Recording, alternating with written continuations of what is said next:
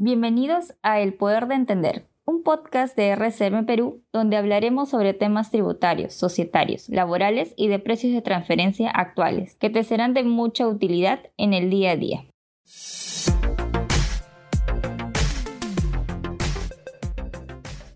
Hoy hablaremos sobre qué son los precios de transferencia.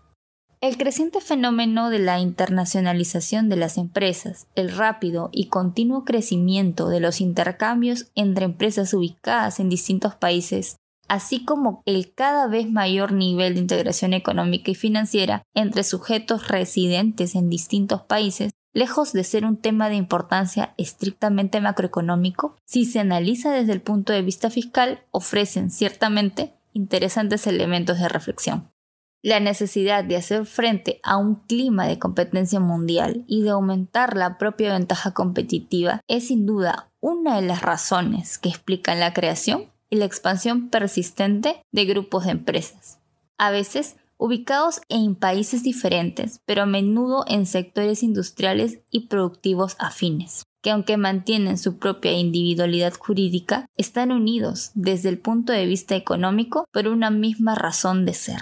Desde el punto de vista del aumento de la competitividad de los precios de la oferta en el mercado internacional, para las empresas que pertenecen a un mismo grupo económico es muy importante dedicar parte de sus recursos a una adecuada planificación fiscal, sobre todo en el ámbito de precios de transferencia. Pero, ¿qué son en concreto los precios de transferencia? El precio de transferencia presupone la divergencia de precio entre el precio pactado entre empresas vinculadas y el precio de mercado fijado entre partes independientes, en circunstancias similares. Las normas sobre precios de transferencia, como la mayoría de las normas tributarias, tienen su origen en una desconfianza sistemática en el comportamiento de los contribuyentes.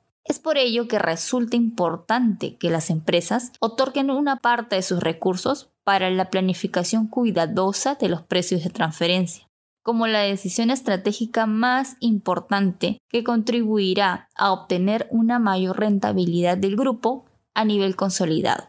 Respecto a la normativa peruana, en el año 2000 la Administración Tributaria introdujo en la ley del impuesto a la renta la regularización de los precios de transferencia, para luego en el 2004 aprobar una legislación que se encuentra vigente hasta el día de hoy. Asimismo, al tratarse de operaciones realizadas por grupos económicos transfronterizos, de acuerdo al artículo 32A, inciso H de la Ley del Impuesto a la Renta, se utiliza como fuente de interpretación las directrices de precios de transferencia de la OSDE, siempre y cuando no se opongan a las disposiciones aprobadas por dicha ley. Por lo tanto, las normas de precios de transferencia son de aplicación a las transacciones realizadas por los contribuyentes del impuesto con sus partes vinculadas, a las que se realizan desde, hacia o a través de países o territorios no cooperantes o de baja o nula imposición o las que se realicen con sujetos cuyas rentas, ingresos o ganancias provenientes de dichas transacciones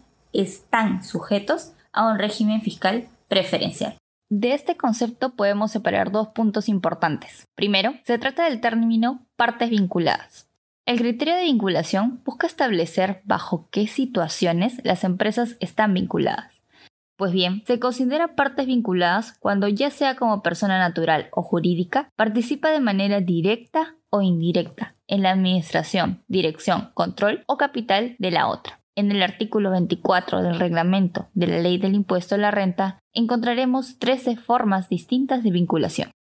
Segundo, nos hace cuestionarnos y preguntarnos si conocemos cuáles son los países no cooperantes o de bajo o nula imposición, o qué países o jurisdicciones cuentan con un régimen fiscal preferencial. Pues bien, hablamos de países no cooperantes o de baja o nula imposición a aquellos países que se encuentran en el anexo 1 de la ley del impuesto a la renta pudiéndose incluir a los siguientes. Aquel que no tenga vigente con el Perú un acuerdo de intercambio de información tributaria o convenio para evitar doble imposición que incluya una cláusula de intercambio de información, o existiendo estos, no cumplan con el intercambio de información con el Perú o que el intercambio de información sea limitado por la aplicación de sus normas legales o prácticas administrativas que tenga ausencia de la transparencia a nivel legal, reglamentario o de funcionamiento administrativo, que su tasa aplicable del impuesto a la renta empresarial sea 0% o inferior al 60%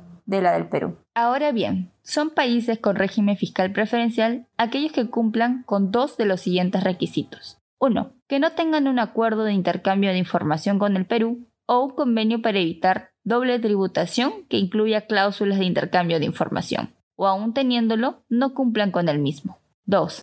Cuando tengan ausencia de régimen fiscal transparente. 3. Tener una tasa impositiva menor al 60% a la del Perú. 4. Tener un régimen de exclusión de los sujetos beneficiarios. 5. Ser considerado por la OSD como un territorio pernicioso. Respecto a los reportes de precios de transferencia, el 31 de diciembre del 2016 fue publicado el Decreto Legislativo 1312, que modifica el artículo 32A de la Ley del Impuesto a la Renta, disposición que exige la presentación del reporte local a partir del ejercicio fiscal 2016 y del reporte maestro y reporte país por país a partir del ejercicio fiscal 2017.